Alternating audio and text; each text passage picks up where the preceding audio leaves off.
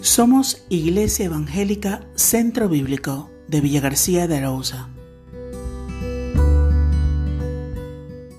Amado de Dios, dice la palabra, con amor eterno te he amado, por tanto te prolongué mi misericordia. Jeremías 31:3. Cuando Lázaro, el hermano de Marta y María, cayó enfermo, enviaron estas mujeres un aviso a Jesús que fue pronunciado en estos términos. He aquí el que amas está enfermo. Juan 11.3. La petición que se hace al Maestro no está sobre la base del imperfecto amor del necesitado, sino sobre el perfecto amor del Salvador. No dice el que te ama está enfermo, sino el que tú amas. Si hay respuesta para nuestras debilidades y necesidades, no depende nunca de nuestros méritos, sino de la misericordia de Dios, que es la respuesta a su amor para con nosotros. El término misericordia es traducido al griego como gracia. El término no tiene tanto que ver con una obligación, sino con la generosidad del dador.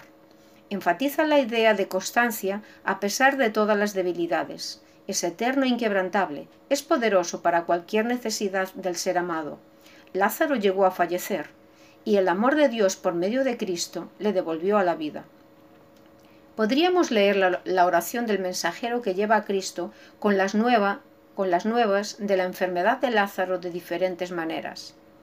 El que amas está cansado, ansioso, sumido en depresión, solitario, atemorizado, triste, hambriento, necesitado de trabajo, abandonado. Puedes colocar tu necesidad en la lista. Las palabras de la oración pueden variar.